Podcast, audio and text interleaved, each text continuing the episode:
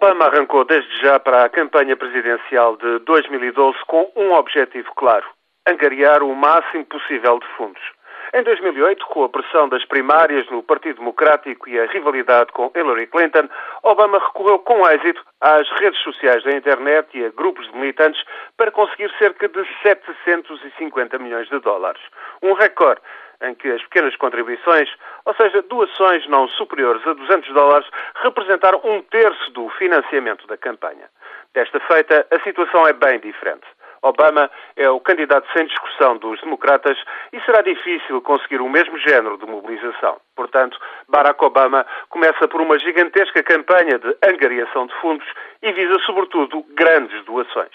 Bem precisa, porque a campanha será difícil, a recuperação económica é lenta, o desemprego está quase nos 9%, as reformas do sistema de saúde e da assistência social continuam bem controversas. A maioria republicana no Congresso, por sua vez, exige ainda cortes para conter a crescente dívida pública. Será, pois, em torno da economia que Obama jogará a reeleição. Tem ainda contra ele uma difícil conjuntura internacional.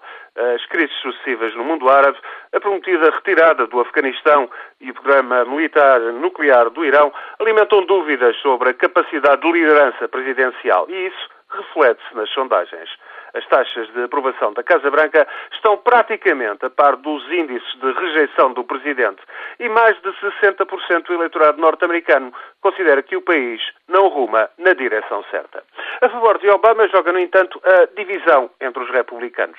Apenas um candidato declarado surgiu até agora, Tim Pawlenty, ex-governador do Minnesota, uma figura sem projeção nacional. Outros vão concorrer, por certo, à nomeação republicana. Mitt Romney, antigo governador do Massachusetts, repetirá a tentativa de 2008. É um candidato forte, mas talvez demasiado moderado para os ânimos das bases republicanas. Além disso, é da religião mormon o que o poderá prejudicar.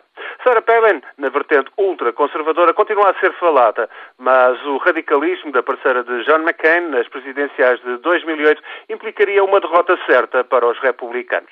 Para Obama, a divisão entre os republicanos, muito acentuada pelo ímpeto das alas mais conservadoras do partido, é de momento a grande vantagem para uma eventual reeleição. Para já, o presidente angaria dinheiro, muito dinheiro, que a campanha irá uma vez mais bater recordes em termos de gastos com a propaganda.